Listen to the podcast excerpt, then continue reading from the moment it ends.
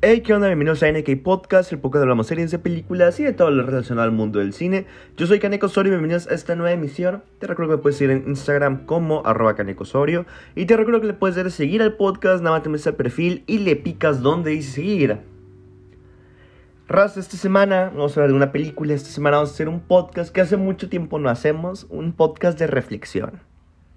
Estuve pensando mucho tiempo cómo le podría llamar, bueno, mucho tiempo, se estuve pensando un par de horas cómo le iba a llamar este podcast, porque el tema que quería hablar lo tenía claro, pero no sabía cómo es que ese tema se podría explicar, ¿no? Entonces yo creo que ustedes ya están viendo el título, el título es El efecto Netflix. ¿Y a qué me refiero con el efecto Netflix? Última, yo creo que es un problema muy grande y más que nada surgió a mi atención por la nueva temporada de Stranger Things. Creo que Stranger Things es el caso perfecto para ver por qué el efecto Netflix realmente no funciona.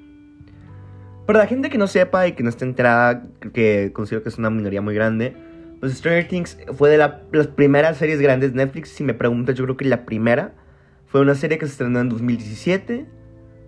Que pues trata de cuatro niños. Es una serie muy curada, muy completa. Mientras más temporadas se han estado estrenando, más este se ha perdido la trama y la calidad ha bajado un poquito. Si me preguntas a mí, yo creo que la serie estuvo acabado después de su primera temporada. Esa primera temporada de Stranger Things es bastante, bastante buena. Mantiene una calidad increíble. Todas las actuaciones de los niños.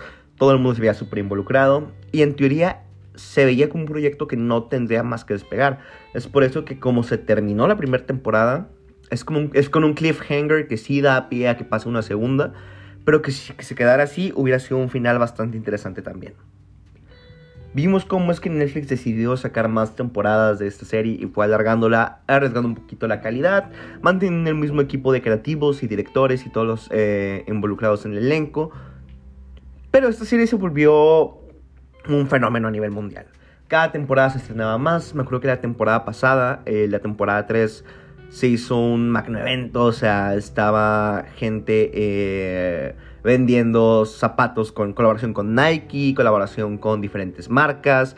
Se hizo un, un fenómeno la serie. Los actores involucrados en la serie, los niños, Finn Wolford, Millie Bobby Brown, Kelly Matarazzo, Sadie Sink, eh, Caleb McLaughlin, todos explotaron. Ahorita este, Millie Bobby Brown es de las actrices jóvenes con más futuro.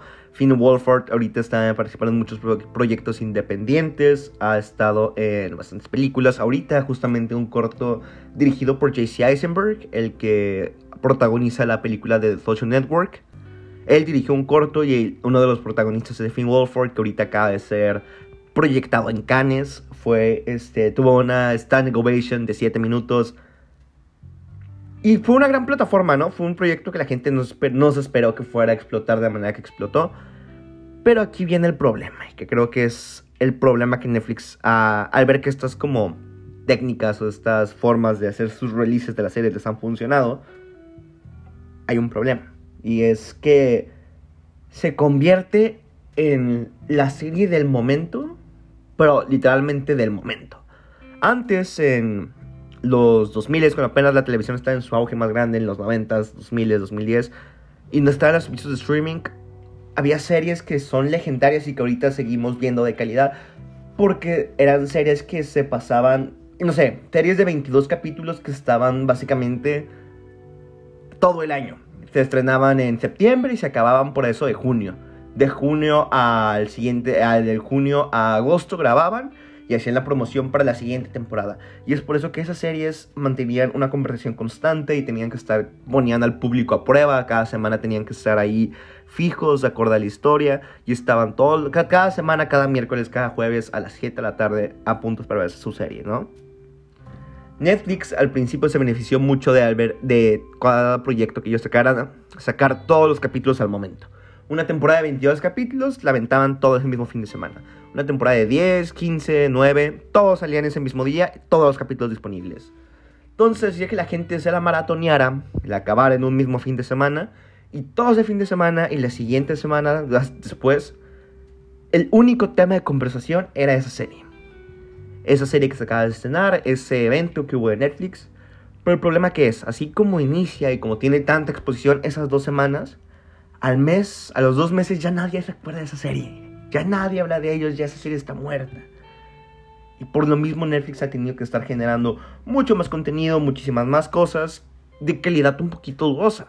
¿A qué me refiero con esto? Que si en lugar de querer sacar tantos proyectos para seguir llamando la atención del público y querer seguir generando más hacia tener suscriptores, comprometiendo la calidad y realmente el amor y producción que hay detrás del proyecto. Y ojo, no creo que decir que todas las series que salen en Netflix o todo lo que produzca Netflix es malo, ¿no? Y que, ah, claramente todo es chafa y todo lo hacen por generar dinero. No, obviamente hay excepciones y series o ni siquiera, incluyendo películas, ¿no? Que también han sacado muchísimas de muy buena calidad, pero veamos, o sea, hay que comprar que solamente en el 2021 se estrenaron más de 80 series originales de Netflix, incluyendo temporadas 2, temporadas 3, X cositas. Pero más de 80 series en un año, güey. 80 series. Como mínimo, o sea, hasta podrían ser más aquí según lo que investigué. Y realmente te pone a pensar quién realmente ve todos los proyectos.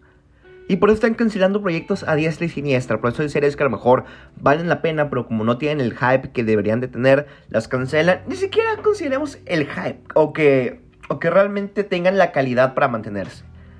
Netflix, después de que una serie, la cual es su estreno y le ponen mucha atención, mucho marketing, la promocionan a más no poder en su primera temporada, y no funciona como ellos esperarían, las siguientes dos o tres temporadas que ya tendrán por contrato las dejan morir. Un ejemplo de esto podría ser, no sé, la serie de Sabrina, como el spin-off de Riverdale. Después de temporada 2 tuvo como la mitad de la relevancia que tuvo y para la tercera temporada no tuvo nada para además dejarla morir. Un ejemplo súper famoso aquí en México, aquí en nivel nacional, la serie de Luis Miguel. La serie de Luis Miguel, la primera temporada tuvo un hype enorme, toda la gente la estuvo promocionando, estaba en todos lados, haciendo un buen de campañas, todo para venderte la primera, temporada. En la segunda temporada la serie bajó muchísimo, muchísimo en cuanto a la promoción de la misma. Aún veías cosas de ella, pero por lo mismo que no había tanta promoción y no la gente no se enteró, no había tanto marketing detrás de, la gente ya no habló de ella. Y para la tercera temporada, ¿cuándo se estrenó la tercera temporada de Luis Miguel? Además, eso vamos a buscarlo. Nada más lo estoy buscando.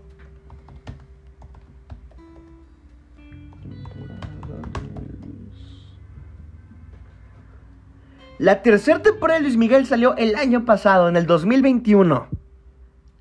¿Quién se acuerda de eso? Nadie. Es una serie que se murió completamente el hype.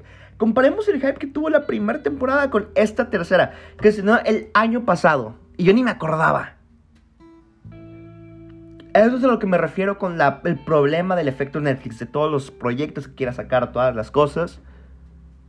Y bueno, hay proyectos similares que igualmente no tienen hype, pero por el mismo equipo creativo que está detrás de. Son series que no les hacen secuela y no las hacen miniseries, que creo que es un formato que deberían apostar más seguido. Dos miniseries exitosas que tuvo Netflix de una calidad increíble. Maniac de 2018 con Jonah Hill, M. Stone, protagonizada por eh, dirigida por Kari Joji Fukunaga. Fue una serie increíble de 8 capítulos que te cuenta una historia súper innovadora con un cast de lujo el guion increíble. Y dejando morir. Y ya, no hay por qué sacarle más temporada. Tuvo su final y así quedó bien. Una serie igual que fue una miniserie que tuvo un, efecto a nivel mundial. The Queen's Gambit. Fue una serie con una trama, una primicia muy interesante, todo el rollo del ajedrez. Una, este... ¿Cómo se dice? Una de estas del libro. Una adaptación del libro bastante curada.